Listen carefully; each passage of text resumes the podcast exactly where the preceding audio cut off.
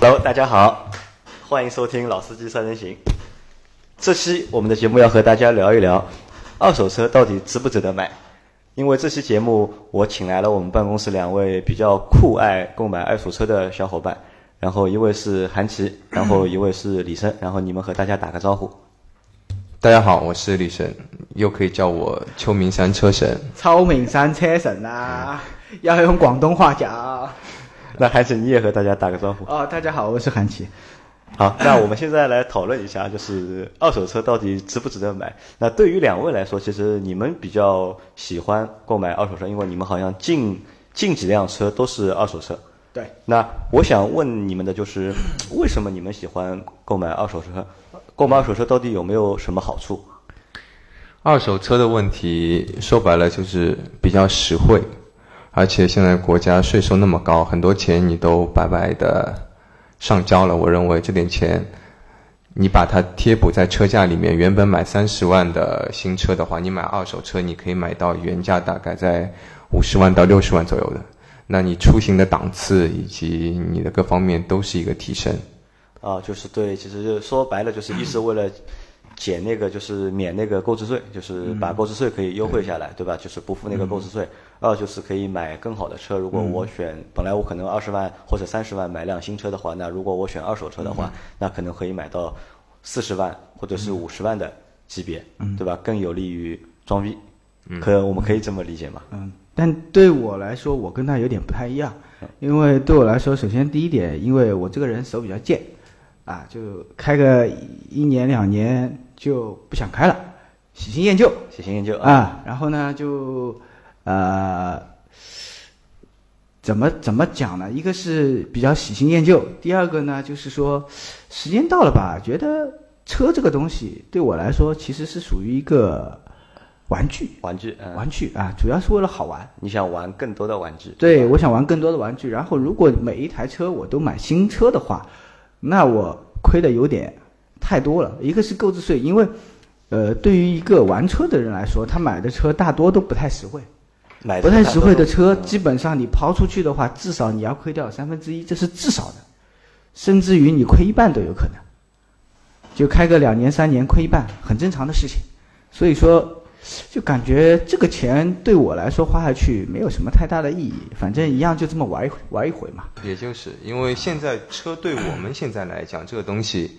车对我来讲就是个手机，说白了也是个日常品，一个是玩具，一个就是出行方便，其实根本不是作为一个生活中的一个大件，一个一个怎么样的一个东西，太把它去太关注，所以这东这东西我觉得喜欢就去买，然后价格合适就入手，人家讲嘛，男人爱车也爱女人，对吧？其实从观点上来讲，谁能保证你的老婆一定是从幼儿园就跟你在一起的呢？所以，当你买到一辆不管是新车也好，还是二手车也好，你坐上去点火握着方向盘，你就当它就是新的，你可以就了啊当你是超美山车对神啊就可以呐、了。呃，好的，那李生的概念其实还是说出了很多男人的心声。然后好像，呃，韩琦，你买了好像应该我在我的记忆当中应该有过四五辆呃二手车了吧？应该对我除了第一辆、第二辆买的是新车以外，后面的都是二手车，因为我第一辆车买了一年都不到，碰都没碰过，擦也没擦过，刚刚做完第一次保养就被我卖了。然后呢，当时我还没有悟到，你知道吧？当时还年轻没悟到。然后呢，等到我第二辆悟车到悟到什么东西悟到，其实是我手贱。啊？其实是你手啊，贱的。其实是我喜新厌旧，我只是把它当一个玩具看。嗯然后等到第二辆车再买完了再抛掉的时候，我发觉哦，我终于悟到了，原来这个东西其实问题出在我自己，那我也没办法改变这个就是事控情控制不住了，对吧？啊，我也控制不住，那就没必要去把自己一直压抑着那就一直这样了，对吧？啊，一年然后就一年一换一直个这样一子年，换一个，对就一吧？年换一辆，两年换一辆。但是好像随着年龄的增长，最近这几年消停了一点。那李生呢？李生，你换过几辆二手车？好像也有三四辆了吧？呃，除了第一辆买的是一手，其他基本上都是二手车。啊，一第你第一辆应该是那个东南的那个翼神，对，对吧当时因为想买 EVO 没钱，零八零九年的时候自己又没钱，EVO 当时时代是四十九万八，四九万八，我当时口袋里预算就三十万左右，哇， 30十万左右好然后有钱，啊老哎板。然后当时就每天就看论坛，正好看到人家讲那个一神在中国有首发，然后我就跑过去。那个时候我还应该还没驾照，对，我知道你没驾照，哎我没驾照我就所以跑过去看。关于你买翼神那辆车，啊我觉得我们可以单独说一集，可以说李生买第一辆车的经验和李生在驾校的那一段故事， 我是就非常搞笑的我事。就直接过去也没驾照。我觉得当时候就是跟大部分人一样嘛，键盘车神嘛，对吧？每天看看论坛，看看日本车有多快，EVO 能够秒法拉利、秒小牛，然后心中就有这种梦想买 EVO。但实在当时觉得对我来说五十万实在是天文数字，然后直接看到一神上市，我本直接就买了，花钱买买一神，买完一神我再去学驾照。然哦后然好像后再学改车。然后这辆车好像翼神那辆车停在你家停了，起码有将近大概七八个月有了。对，当时没驾照呀，然后呃而驾照一直考，好像一直我考驾不照出一直考不出，考不出的原因是因为我那个交规不过，对吧？一直考不考不过交通法规，呃师傅也觉得我奇怪，你怎么开车那么厉害？交通法规一直考不过，那我说可能我这个因为我们天赋啊超敏三是没有交规的啊啦。是因为对，因为一个真正的车手开车的时候是不讲究交规，同时也不看后视好，镜那的。那这个话题我们先打住，下次我们单独开一期，让李生来谈谈他就是关于驾校的那些搞笑的事情。那韩琦，你和大家说一下，你你买了哪些二手车？你买你买后来买了哪几辆二手车？和大家呃介绍一下你你买二手车那时的那个经历。我买的，先说第一辆二手车吧。第一辆二手车那个时候啊、觉得主要是想装个逼，你知道吧？想装逼啊、嗯因为那个时候零几年，零七年吧，零七年的时候，像我们这种二十五六岁的小伙子，开个小宝马出去还是可以的，对吧？用现在话说，阔一啊， 兄弟，呃，撩妹还是可以的，只要你去泡吧扔个宝马的钥匙在桌子吧台上面，对吧？啊，妞会来的。总有人会往啊，你在怀那个里年跑代，宝马是可以撩妹的嘛，然后就想换个宝马吧，好。那时候呃也就闲嘛，没什么事儿，就闲哦啊，着。就那辆宝马三二五，对吧？对，天天天天在家里面闲着就那个年论代论坛上面开逛。。那个年代开三二五，至少等于现在开特斯拉。那个年代开三二零都可以撩妹了，三二五就更别说了。好，然后就找啊找啊找，本来呢其实不想买三二五的，你本来想买什么？本来呢就想买个三二零装个逼就可以了，但是呢，找着找着有一个人说他一辆三二五才抛二十四二十四万，二十四万以后呢，然后，呃，我就打电话过去了，打电话过去呢，刚开始接电话是个老头儿，我想这老头儿也不像是黄牛，因为为什么呢？黄牛一般都开一口标准的。带着某某种地方方言的那个国语，那老头儿直接跟我说上海话，那我就很纳闷儿了。那我说好吧，那我就过去看一下。看了一下以后呢，乖乖，原来那老头儿是，呃，那个机关里面做的啊，啊，他卖的是他，他说卖的是他儿子的车，那我也不管吧，反正价格合适我就拿了吧。最终，呃，多交多交了两三亚松吧，啊，然后那啊帮个侬便宜了吧？侬交呀？便宜了便宜了吧？便宜了一万块。啊，便宜了啊，那便宜了一万块交了所有的。啊。然后呢，那个时候买下来以后呢，当时其实我还做了一件很傻的事情，当时他是带牌想卖给我的，那块牌照他当时卖给我就两万块钱，哦，你没有收对吧？因为呢那个时候中国的这个就是扣分啊这些东西是不联网的嘛，当时我觉得开外牌比较爽，因为可以不断的违章对吧？呃，没，这个话不是我说，我没有违章，我没有违章，这个话不是我说的啊。呃，因为不联网嘛，还是觉得开外牌比较爽，那就没有没有买沪牌。结果那个时候的沪牌其实是沪牌最便宜的那个时候，呃，没买这个事情我一直后悔到现在。然后我最终拿下这辆车是二十三万，二十三万拿下来这辆车以后呢，呃，开了一年，也就开了一年，呃，这一年里面，宝马给我的体会还是挺好的，因为是一九零的宝马吧，一九零的宝马的话，方向盘嗯那个路感还是不错的，操控也好很多，跟我之前那辆宝来比起来的话，的确是天差地别。天差地别对，因为宝来呢，我买的是宝来 R，啊，也是宝来的顶配了。宝来的运动版，宝来的运动版呢，你说它快是确实是在这个价位里但面哎就算是在很直快。啊线上面比较高但是呢，有一个很致命的问题是，宝莱亚一转弯，你的脸就贴在玻璃上，啊，对，他那个侧倾， 他那个侧倾直接能倾到你怀孕。 所以说，呃，这也是我后来放弃宝来的一个原因。它的这个侧倾实在是让我不能忍。那开了宝马以后呢，觉得其实我那台三二五，我开一年下来，其他什么问题都没有，就是烧机油，烧机油啊，烧机油。好宝马车好车都烧机宝马多多少少宝马烧机油烧的算比较厉害的，我那台还好，大概三千公里到四千公里就要加一加箱机油。机油了，嗯对，就是我基本上做一次保养，因为宝马是一万公里一次保养嘛，做一次保养的话，我要加两次一升的机油。啊。那后来好像这辆车卖掉是因为出了一次车祸，对吧？好像没有出车祸嗯啊卖掉的是宝来，宝来是出车祸，对宝马屁是股什么被问题兜都了一没有下，然后卖掉啊然。后小手又一剑，就又一把它件卖了卖了啊。那李生呢？李生，你第一辆二手车是好像是我记得应该是一辆敞篷的 Mini Cooper，对对对，那对个吧？也是当时也算一辆非常拉风的车了。当时女朋友说，因为当时第一辆三菱的车，后来买来开了一万公里左右就改，改完之后，觉得在上海这个交通啊，当时那个交通，我觉得开手排就等于自杀。为什么要作践自己去买辆手牌？是不 是头文字 D 看多了？然后果断卖了，卖了之后，当时看过几辆车，一个看过一辆八代的斯巴鲁的 STI，呃但是原车主改的太厉害，改到四百五十多匹，我觉得当时以我的技术我驾驭不了。然后偶然之间正好跟女朋友在那边看车聊聊聊聊，到看到有人在出一台，呃 R 五零的那个 Mini Cooper 敞篷，哎，我打断一下，我想问一下，当时是哪个女朋友啊？很多个忘记了。东东京那个还是大阪那个，我也没记，东京还是大阪？是首尔的吧？不是首尔的对啊吧？差不多。 然后就去看了那辆车，那辆车我记得是在，那个人也是，其实是现在来讲，他是严格讲是个黄牛，但是他属于这种自自己做的。就比如说看到有些地方有车友、有论坛有人在抛车，他自己收，收完之后停在自己家车库，然后再慢慢的往外出。当时我看他手上还有一辆是奥迪 TT 3 2 V 6的，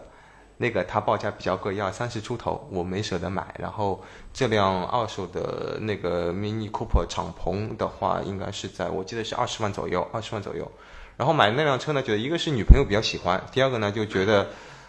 那时上海天气还没那么雾霾，我觉得还是可以开开敞篷。敞篷车毕竟我觉得年纪轻的时候可以玩一下，哎，我记真得的因到老了为也玩不了那。个时候我们好像五个人挤在一辆敞篷车对里，我们对，然这后点我们要为 Mini Cooper 证明一下啊。然让后 Mini Cooper 坐五个人把敞篷打开，对吧？对，Mini Cooper 其实并不小，它可以坐五个大男做人。五做我们做五个男人，而且还冬天穿羽绒服那种。然后那也是我人生第一次坐敞篷车，然后这辆敞篷车到时候也是跟了我大概一年出头，后来借给朋友，因为撞掉了，撞掉了之后我就修完之后有点问题，我就直接在 就一直一直修不好，好像那个时候好像修了，我看好像我记得好像修了蛮多修了久半年了，半年年有啊，为有什么半啊？年是时这样一间个问题，因为之前我去过那个 mini 的 4S 店保养，但是因为这个价格实在来说太不太贵实了惠对吧，太贵太贵，它所有的保养费用比原本的。华晨宝马甚至宝马都要贵出百分之二十因为哦五，它进口的嘛应该对，是因为它所有配件都全进口德国的。记得最印象最深就是换一个后尾灯，一个灯泡灭了。他跟我讲一个灯泡三十五块，我说啊，然后工时费换个灯泡的工时费是两百三， 然后叫我办了张 Mini Club 会员卡，能够便宜八十块，然后从此之后我就再也没有去那家4 S 店，所有东西基本上这种小东西，淘宝买的灯泡两块吧，大概淘宝买个灯泡两两块，让门口修车的帮换你一装一下，下，钱都不用。钱都不要，还给我根烟。然后韩琦第二辆第二辆二手的，好像第二二辆辆和第三我辆是买了一我记得都是奔驰的 S 级，对吧？对，第一第一辆买的是老的零一款的奔驰 S 二八零，老的 S 就是零一款的 S 级，对，零一年的那个，零一年的奔驰 S。那个时候怎么会想去想起来去因为买一辆 S 级的奔驰？呃，就觉得宝马把我的屁股颠了个稀巴烂， 然后我的屁股跟我投诉说啊，他受不了，他要一辆舒服一点的车。好，那呃后面因为零一年的那款 S，我是在它刚刚上市的时候就给我印象很深，那个时候我坐过一次，当时我第一次看到这辆车的时候，我整个人震我就撼我了。就懵逼了，你知道吧？为什么开车他都不用钥匙的？他不像人家那个什么，还拿个钥匙按一下哔哔，他连这个都不用的。那时候就那直时候接就有无钥匙无钥进匙入了无钥匙进入，它是无钥匙进入，它有一张智能卡，无钥匙进入，然后无钥匙进入以后呢，无钥匙启动，这个是二零零一年的奔驰在无钥匙启动，无钥匙启动以后呢，然后那个门，它的那个门不像我们那个门要砰一下子拉起来了，它那电个梯门门不是啊，它那个门就放上去，它自己会关上去的。我感觉哇，这个好屌啊！什么外星来的东西？然后开车开着开着，车上还有电视，还有电视，啊还有电视机，然后后面还有电冰箱啊，电冰箱，应该还有哇，电怎么车子上面还可以有电冰箱的？应该还有一个车载的电话，对吧？对，还有个车载电话，车子上还可以有手机，哇，感觉就屌炸天。然后就一直心里面有这个心结在那里嘛，然后就买了。买完了以后呢，你买的那个时候是几几年？啊我换第二辆买的时候，候零九年吧，零九年，那你买的是 零一款，那那辆车那个时候已经零八年了，已经二年也不知道零三年的车零二年、零三年的车，那对已经有六年应该有了。啊，但是当时那辆车车况怎么样？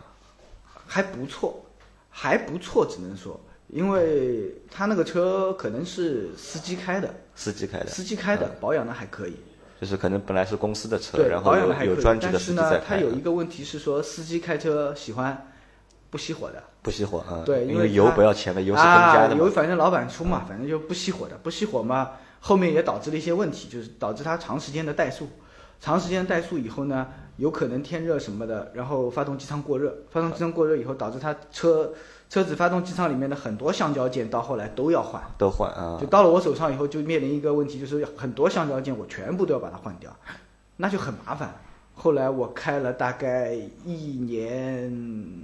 也差不多就也就一年吧，我也把它卖了。因为那你开 S 级的那辆车的时候，你在干嘛是？好像我们那个时候都做在都在开公司呀，都。对，对但吧是我周末的时候没事干嘛，嗯在家没事干嘛，然后就出去做做婚庆做婚庆啊，就这个车就是借给别人结婚，帮人家开开个婚车开个对婚吧？车啊，然后那个赚钱吗因为好像那个时候婚车还蛮赚钱的，那个时候还可以，你 S 级的出去总归两千左右吧，啊，那2000不左右错，两千。然后还有红包，，嗯还有红包，对，对吧？关人键家还那要时候给你两包我还抽烟烟嘛，是啊，吧？还给你两包抽烟烟，嘛，总归还有中华，两对包吧中华，反正那时候、啊那时候反正我天天口袋里面都是中华嘛。 那但说实话，那个车开下来是我开到现在为止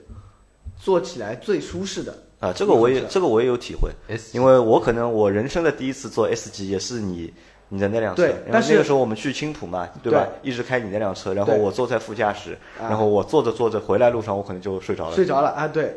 但是你同样坐我后面的那一款，就是零零08六年也不知道零七年嗯后面、后面出的那款 S 就不一样了，明显就我觉得老的那款避震更加软，更加舒服，老的后面那款就硬，比老的那款要硬。因为后面那款可能就是它又强调了就是操操控啊，或其者实是运动性。再说后面那款奔驰吧，后面那款零六年出的那款奔驰 S，其实在那款二零零一款上面也没有什么多大的改进，唯一唯一最大的改变是一个外形好像有点变化。底盘升降，底盘升降老的就有的，呃空气避震空气避震老的也是，哦啊，唯一的一个改进其实就一个地方，我觉得就是多了一个夜视系统，其实也根本就没什么哦嗯多鸟了个用。夜视系统。对，因为看那个夜视系统我也看不来，然后我记得当时好像你还把那个车标也改掉了，对吧？然后是对 S 三百，然后换成了对对对对对 S 六百，对吧？婚庆需要嘛，这种内幕我们就不报了，真是啊，的。因为那个时候我们我们我们经常 吵你嘛，对吧？你那个时候好像两辆 S 三对百对同时在对对对，对我说你是 S 一千两百，啊，对，因为那个时候老的买啊，新的买进来，老的还没来得及抛嘛，然后就家里面停了两辆，两辆奔驰 S，那啊李胜，你的第二辆二手车是是哪一辆？第一是那辆爆改的啊宝马三二零吗？第二辆买了一辆那个一九零的三二零，但是这辆一九零三二零呢是朋友改过的，因为为什么去买呢？主要是说当时因为工作也忙，就是还是开 Mini Cooper 呢，其实太休闲，开的有点休闲，不符合我性格，所以当时一直想去再买辆性能车。但是当时看了一下那个年代，你性那个时候一零年的时一一年一二年时候刚出来的 C 六三或者 M 三呢，市场行情价太高，差不多那个时候要在七十到八十个七十到八十个对我来讲呢，实在有点高。那时候正好朋友那辆三二零他改，他原本买的是那个这个三二零不是皇城宝马的，是德国原装的三二零手排，啊，而且这个车牛逼就是它是德国的不加长不带 L 版的，就是前后轴距比例是都是百分之五十百分之五十的短轴版的手排。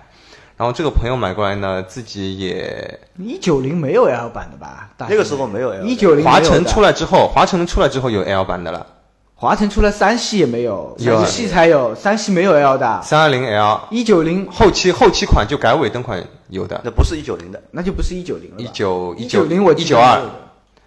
然后就我这个朋友买回来呢，也没闲着，然后把车送到了深圳去改，他改了几个东西。华强北专业改车，呃一那啊个个时候是改车好像都在深圳，都靠都靠香港，都是靠香港那到边的香港那边技术过来改之，后，所有拆车件到黄江，然后再改。然后他改了什么东西啊？他把一九零原本四缸两点零的发动机换了一九一九换，他换的是一九二三三五的 N 五四的六缸双涡轮增压 Twin Turbo 的一个机头。这个机头基本上你原厂能够将近到四百匹不到，三百五、三百六十匹。然后同时他把手排的波箱换换了三三五的，他买了台报废的三三五回来，把手排波箱就改了自排波箱，又改了一套自排波箱，同时把里面行车电脑啊各方面改。这套东西他改的是原厂的，然后在一些底盘加强的地方，他又改了一些副厂的东西，比如他改了 Baseton B 十六的脚牙避震，改了改了 BMW M Power 的前六后四的大卡钳。改了 M Power 的轮毂跟扁平胎，还改了 A Spec 的全段钛合金排气。反正这套东西下来，花了将近二十组出头，加上车二十几，反正这辆车到落地的话，当时是要改完是将近四四十五万左右。四十五万，当时买辆三三五的话多少钱？三三五啊，三三五，三三五当时不便宜，也不便宜的，如果新车的话，三三五应该要六十左右，六十你落地要七十出头要。六十左右，嗯，那买二手的呢？因为三三零是五十六嘛，那个时候我记得很335清楚，三三零是五十六，那其实按照他这个改法，其实我觉得不是太合算。没有，他这么改完了以后就出出大事儿了，兄弟。那后这来个东西为什么？这个东西主要是说他呢自己喜欢改车，喜欢玩，当时估计手上也有点闲钱，所以呢他就同时被车行的人一给骗忽悠了啊，忽一悠了忽忽悠，觉得自己还是个热血青年，然后又花了高于自己原本买车价一倍的价格又去改，还送到深圳那边去弄。弄完之后呢，车就有点问题，车的问题兄当弟时，不是一点点问题，其实这个是很多问题啦。啊其实这个问题，其实这个车的问题主要是什么？就是它改完之后呢，它的行车电脑不匹配，所以啊故障灯全亮，对啊、吧？故障故障灯全亮，所以它可能之之前用的匹配的电脑还是三三三二零的电脑，可能还没有做好。然后没有，呢，我觉得还不止这个问题，导一致个是什么行车电脑的问题，还有一个是它所有的东西它重新在装配装上去的时候，嗯，装配的工艺问题。工艺问题。对他装的那些人，华强北的嘛，对吧？华强嗯华强北是专门卖是手做机手的机的啊，他不会弄车， 所以要弄完了以后呢，你的车我开过一次嘛嗯，开的我吓死了，哇，就是八快，八十码都没到，什么东西都想了，该想的不想，不该想的什么都想了。有哪几个地方想的啊？呃，避震的塔顶，对，避震的塔顶是避震塔顶，顶超级长场景很，因为当时的时候，当时那个年代，如果你的车改了脚牙避震，不管是大牌奥林斯啊、Baseton 啊，还是他妈的垃圾台湾牌 BC 啊，你过三个月你塔顶必响就哒哒哒哒哒哒啊哒那哒哒种哒哒，一直拍电啊报，。一直一直一直响。那然那后辆呢，车后来到底凶不凶？开起来，凶很凶啊，你敢凶吗？呃内环两百，送给我我都不敢凶啊！ 哦，内环两百，内环两百，内环两百，搞不好飞个轮胎出去了，大哥。那这辆车后来后来结果怎么样？结果后来开卖了。开了多久？这开了大概这辆车也不能讲开，因为那个时候我同时有两辆车嘛，后来那个车我也就卖了，那个卖了，因为我觉得不想再折腾了。 那就是我那其实可以这样说，就是那一次第二辆你那辆第二辆二手车，嗯其实是一个、相对来说是一个失败的一个对购我买的一个经历。我个人认为是非常失败的一嗯次我觉经历得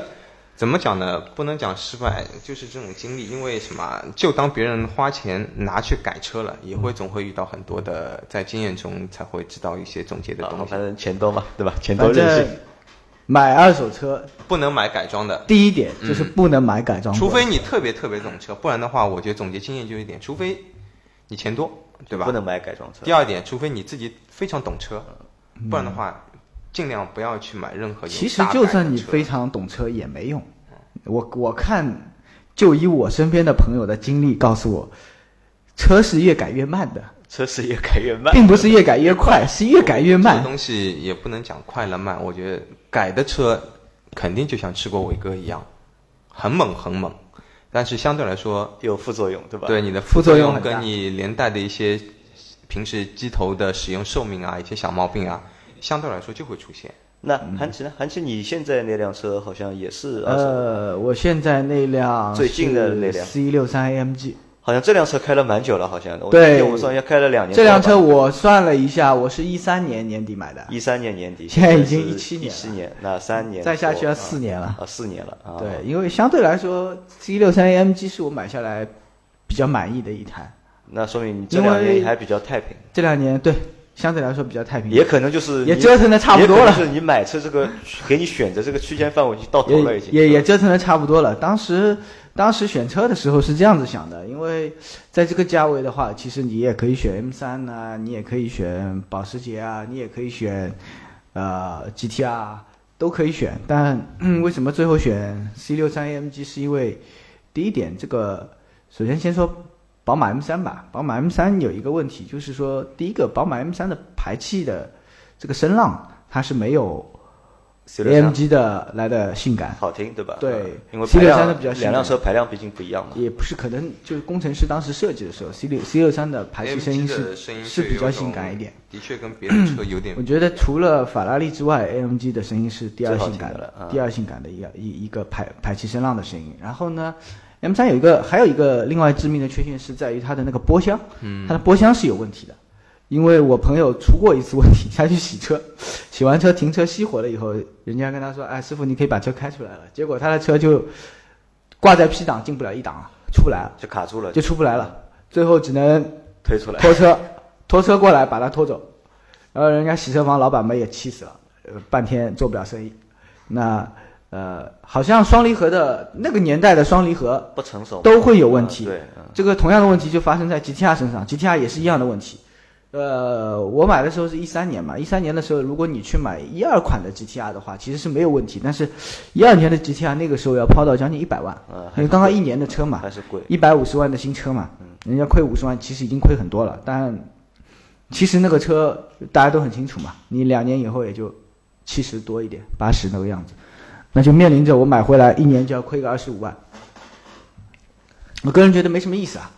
那保养也高。保养的话是第二个问题，那个时候 GTR 国国内能够做好做得好保养的店家没对，几家做得好保养的店没几啊没家，几因为家它好像用要用一个电脑系统去做的。然后呢，这个东西做一做的话，小保我记得小保养好像是一万多，小保 养是一小样保养是一万多，一万多，而且用的是原厂油，对。然后还不能用好的油。对，这个是我很介意的一个地方，因为 GTR 做保养好像五千，五千就要啊呃五做千公里， 5000千五五千五千五千公里就要做一次到保一养万还要做变速箱油， 对那是最麻烦的事情。而且第还有一个问题是 GTR 的轮胎，因为它是半热熔的胎，半热熔的胎差不多两万公里就要换换了啊两万公里就换了，四条胎，还是 它那个它那个 GTR 的四条胎换一我也换小一万，小嗯，小我一万的。呃，GTR 的后续费用还是比较非常大的大太非太常高了，太高了，车是好车，对吧？车是七好 R 车的费用，后续费用真的比就是法拉利都高。觉得没什么太大的意思。你保养一个法拉利也不过就这个样子了，嗯，你就这你里，你去弄个 GTR 有什么意思呢？那么多钱，然后后来 GTR 也被枪爆毙掉掉了嗯对，然后呢，九幺幺为什么没有考虑呢？觉得九幺幺这个车太过于平庸，太平庸啊，太平庸。其实九幺幺的声浪也是真的难听，九真的幺幺的声浪是真的难听。开过九幺幺的自己都都要去改。自己自己都想哭，就我就没没搞懂为什么九幺幺不把声浪搞得好一点，因为好像据说它装了那个运动排气还稍微好一点，但总的来说就觉得那个车这太平庸了，没什么特别出彩最的主要九地方。幺幺不快，因为呃六三嘛，这个大力牛魔王嘛，大力女魔王还是值得一玩的。然后就搞了个六三大力牛魔王去玩了。当时呢，买车的时候其他东西也没多想，就买了，就一时冲动就买了。然后买完了以后呢，就觉得其实六三还是不错的，因为其实开车的话，最重要的一些最基本的要素它都有了。第一个，呃，它的音响是不错的，嗯，它的音响是不错的，Logic Seven 是不错的。 Seven 系统不错，对这套音响，我听到现在的话，我觉得是我目前看到现在所有的车里面最好的一套，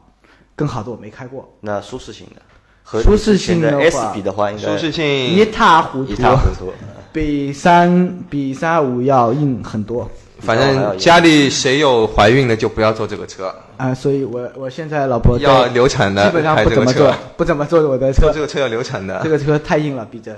然后啊、呃排气声浪也不错，最主要其实最主要是它的动力嘛，动力那个推背感，推背感。那个推背感其实还是很爽的。然后还有一个就可能就是比较低调，对吧？因为它那个样子长得和对 C 两 C200 差不多对嘛，嗯对吧对对看上比去较比较低调，但比其较实低是调哦一台一百万的车，对，但是呢，它呃还有一个好玩的地方就是可以飘，嘚儿飘，嘚儿飘，嘚儿一个飘，因为六百牛的扭矩是在后轮上面，是你想飘不想飘它都会飘， 都会飘嘛，对吧，对起步就飘了嘛，起步就开始飘，直大直线就开始飘，你从起步开始一直要飘到八十码，不到八十码它不停的，那所以说这辆车其实还蛮难开的，其实非常难开。大马力后驱是男人开的，大马力很后难开驱的啊，你想想看，大马力后驱六百牛的扭矩吃在一个后轮上面，这是多么恐怖的一件事情，对吧？直接导致我给你开，你那天跟我说算了，我不开，我觉得我无法驾驭。我你无法驾驭这辆车，算了，你不开了。但是那个车其实最恐怖的加速应该是在一百码到两百码的加 速，就是中段的对呃加速，因为它头段是打滑，头段打滑。嗯它的头段就是在不停的打滑中滑出去的嘛。呃，一百到两百的加速度是最爽的。差不多，嗯，自然进气，然后这辆车好像油耗也比较吓人，其实对吧？我怎们么有讲，网上不是一直一直有个笑话嘛，对吧？你开 C 六三，对吧？不是在加油，就是对在去加油站的路对上。。但这个这个车的问题啊，我觉得开这种排量的车啊，油耗肯定大家心里心里都能接受。主要是什么？这个车最大问题是它是油缸偏小，油缸偏小，呃，它因为它还是辆 C 嘛，嗯，嗯对不对？它油箱跟 C 一样大。对但你问题是你这市区堵堵车，堵个三十升的油耗出来，你这个还跟 C 一样的油箱的话，油你油受不了箱油箱在能够到八十升的话，其实你就不要一直跑加油站了。有你五六十升的油箱，你这个六点嗯三、六点二排量肯定是基本上在加油站。那对基本上这辆车其实应该已经开了三年了嘛，啊应该我估计差不多应该到换的时候了吧，应该呀是差不多了，差不多了差，不多啊。差不多那了。后面想换哪辆下一辆可能就换一辆家庭用车吧，家庭用车啊？消停点了。那这个我们现在不讨论，下次我们讨论，就我们会有，我们后面有会有一个选题啊，就是我们到底需不需要一辆七人座的家庭用车啊？到时候我们再讨论这个。嗯可以，然后李生现在开的是哪辆？我现在开个家庭车，奔家庭车驰旅行车奔驰的 C 两 C 旅 C 两百旅行旅 C 两百的旅行车，对对吧？啊，那辆车也不错，那辆车，我觉得工作需要嘛，工作需要可以然装装货后嗯居家一点，然后居家一点各方面一样，都都挺好的。这辆车反正也比较稳定，然后各方面因为是德国原厂的奔驰，所以其实跟后来我看到身边朋友买的国产奔驰，它在做工跟用料方面的确是有很大的不同。啊，我发现一嗯个蛮有意思的一个点，就是因为你们两个现在就是在开的都是奔驰，然后都是奔驰的对，二手车，嗯对然后车况的话其实都还可以，对但是车龄都蛮长的，对，对吧？那可不可以？我认为就是奔驰的就车的质量啊，相对来说比其他的品牌可能会略好一点。呃，我们只能评价我们现在买过的，买过的那些，买过的话，我觉得是好的，的确是对这样，的确的的确是好的，它的各方面的稳定性因为它跟舒适性都很他不不错。会去玩那些花里胡哨的东西。啊，就其实我前其面实该说有的都有了嘛。对吧前面吧，其实我前面说为什么不选择宝马？其实宝马一直在玩一个数字游戏，你知道吧？它的输出功率，你去看它的车输出功率永远比奔驰高，它的峰值扭矩除了 M 三，M 三是没办法跟六三比了，但它拿出来说我的赛道成绩啊，各方面啊都要比六三快，但为什么我还是不选择它？是说难听点，我们也就上下班带带步，偶尔出去嗨一下，偶尔跑你个又秋不名可能山真的去赛下赛道。啊，你这这个个没有对必要这个这个到到时候下次我们请韩毅过来，因为韩毅他去年换了一辆 M 三，我们可以可以让韩毅谈一谈，就对啊他开 M 三的那个对对对对对感受。我可以跟他谈一谈看下来的那感李受生，。你你就最近还有没有换车的打算？呃，前阵一直都有子前阵子陪朋友一起去拿了辆奥迪 RS 五，也是一台大牌 S S 五还是 RS RS 5五，然后也是一台大排量哦也是自吸，辆性能车，嗯因为现在因为所有的车厂考虑燃油经济性嘛，它基本都上是带气已的嘛基本上已经不会再出对自然进气的车了。但是唯一再出自然进气的只有什么？兰博基尼兰博基尼。兰博基尼是超跑界的一股清流，永远出那个自然进气。但是你看现在法拉利都是对加 T 了都，是都叫都是 Twin Turbo 了呀，都已经没意思。然后那辆 RS 五呢，也是机缘巧合，然后看中，因为当时从 W 幺零四的 C 六三或者五零七的 C 六三到那个一九二的 M 三，那个个时代，人家讲 BBA 嘛，BBA 里面啊奥迪作为一个 A，它前一阵是没有出过高性能车的。然后大概在一三年的时候，它突然之间出了一辆奥迪的 RS 五，然后这辆车的售价当时最高要飙到将近一百三，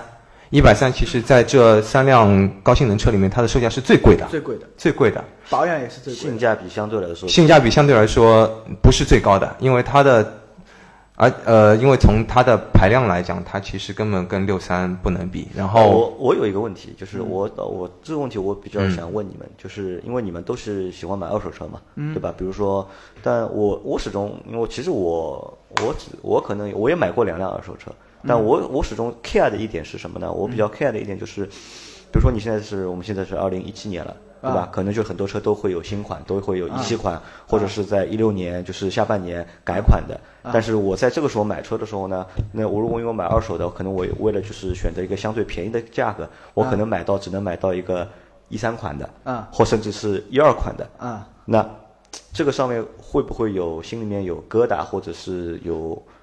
不舒服的地方？因为毕竟就是每个新的改款出嗯来都会有比较新的设计啊，或者是新的配置。如果我现在如果已经有一个新的配置，如你还去买一个老的配置老款的话，就可能某些配置会 没有，这会不会哎，其实心里面不舒服？其实这种东西很简单的，每辆车的配置无非那几个东西，就是在对花里胡哨变一些变通。你主要掌握几个东西：有导航，有倒车影像，有前后雷达，就是那些基本的配置。最基本就行了。对，或者对就吧是前面韩琦和我说的，我觉得可其实也值得我们去啊借鉴。比如说你买的那辆就是零一款的啊 S，对吧？其实我们对嗯拿那辆零一款的 S 的配置拿到现在来说，现在是一七年了，对可能是十几年前那个配置哦我忘记说了，零一款的 S 还是有导航的，还是有导航已的。经开始有导反航正了。导航其实是一个燃并卵的功能嘛，对吧？基本上没有嘛，因为现根本在没有，现在在中国手机导航做的太好了嘛，所以所有的车载导航在手机导航面前其实都是渣嘛，都是对远远要比手机导航远远要比车载导航要好。对，所以说我觉得，我个人觉得，其实车子无非就这点花头了，都就目前来说，无非就这点花头了。就像你自己开的英菲尼迪，开车的时候可以看 VCD 看看影片，它只能在红灯的时候屏幕跳出来，然后你异常对啊行进的时候你没有，奔驰也是啊，这种功能有毛线用啊？对呀、但就算有又怎么样呢？又怎么样你一你看边过开几车次一边片看子片子吗？不可能不。可呃能太啊。危险了嘛，嗯不对啊，安在全。中国这种路况下面，你一边开车一边看完片全，我子，觉得没有必要。很多人哇买车就是被那些乱七八糟的配置对，所去其忽实悠没有误导了对吧没有什么没有什么大的用的，包括你像很多的我们说的辅助安全，嗯，很多很多人都变现辅助，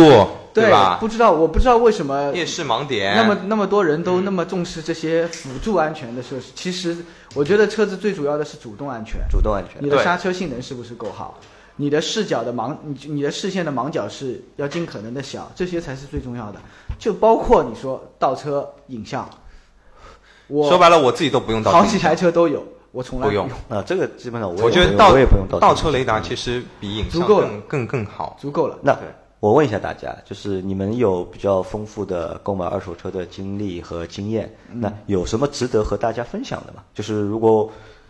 我们的我们的听众他也想去买一辆二手车，就是他在买车的过程当中，你们有什么建议或者有什么经验可以分享给大家，让大家能够就是选到自己喜欢的车，对嗯吧？然后不要出问题，然后不要上当。你有你们有没有经验可以和大家分享一下？首先，第一点，你买到的车，第一点你是不可以有那种结构性损伤，所谓的结构性损伤就是车架出不过能对出车过问架题这对方吧面被撞了出过问题。至于你说补过漆啊这种，谁没有个没刮问题刮的蹭蹭的？刮刮蹭蹭这些都没是办法这个是小问题。第二个问题呢是底盘的剐蹭，因为底盘看起来就比较麻烦一点。底盘呢它是这样子的，你不把它顶起来你是看不出来的。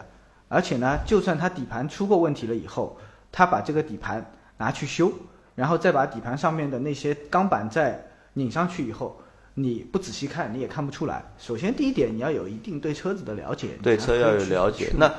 我这样问，就是因为可能很多人对车其实不不了解嘛，对嗯吧？特别是你说的那些，就是如果结构性的问题啊，其实用肉眼看的话，可能都比较难看。很那容易我们结构性损伤是容易是容易看的容易看，对对吧？？难看的是电路上面的电路上面就里面的东西，就线包路括板像啊变什么。速箱啊这些这个是问题看不话到的嘛你对吧很难试得出来。那就是那我们从从哪里买呢？我我是我们从黄牛手上买，还是从朋友手上买，还是去那种就是现在很多有二手车的交易平台，就是去哪哪个渠道买会相对来说比较安全？呃，我个人觉得最安全的应该你可以去 4S 店去买四 S 店就是，4S 店是买二手车在的二四手 S 车店，里面 4S 店是最正规的了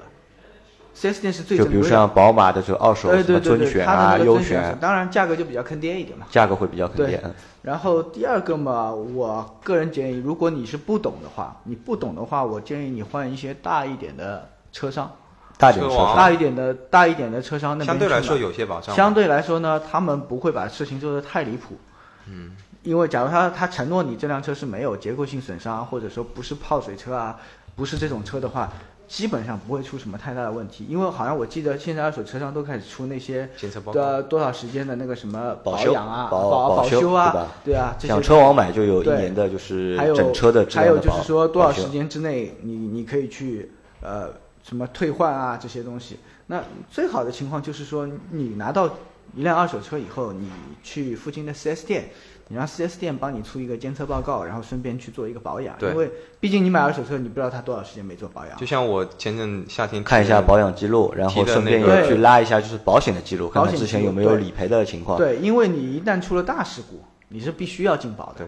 不可能有人出了一个好几万、十几万的大事故他不进保。而且现在你去 4S 店做检测的话，大部分都是免费的。啊就像我夏天提的那台 RS 的话，也要将近六十万的，然后我直接就拖到 4S 店，我说帮我从头到尾检测一遍，然后出个检测报告，帮我行驶证里面的所有的保险记录拉一遍。因为基本上这种车高性能车的话，你不可能在路边修，基本上如果返厂修的话，所有的订货配件啊以及你的记录都是全国联网。对然后拉完检测报告，然后那个看了所有没有任何的保险的理赔记录，然后同时在 4S 店又从头到尾把机油大保养再做一遍，重新再做一次。重新做一遍，不管车主承诺你的我是三天前刚做的还怎么样，你宁愿花这点钱从头到尾再洗一遍，对，之后你的车出来应该是跟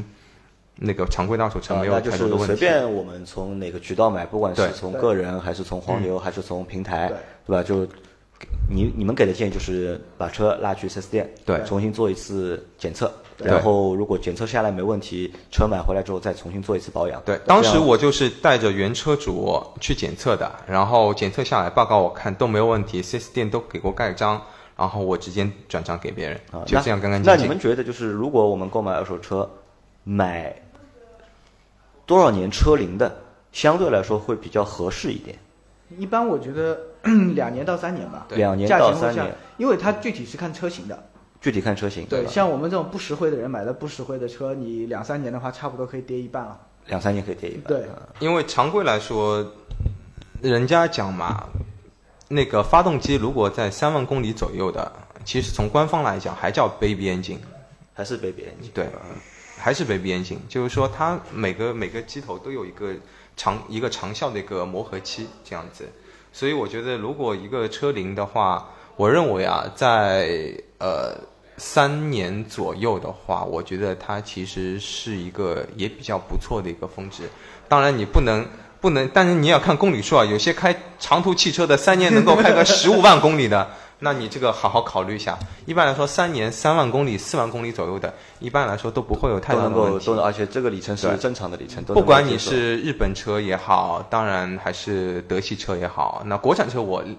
另外说，那个因为也不太了解，对吧哎还？有，你像那种常年不开的车，其实并不好，常年不开车并好，常年不开的车嗯并不好。嗯，这个车你车这个东西不跑也不好，跑太多也不好。跑太多也不好啊。好的，那感谢大家和我们的分享。然后，如果有兴趣的听众，你们有什么问题的话，那也可以就是私信我们，然后我会让这两位超敏山车神，大神，对吧？和大家去分享你们想知道的其他的东西，好吧？那这次节目就到这里，那好谢你们，谢谢好，嗯谢谢拜拜，再见嗯。那我觉得这次咯，再见。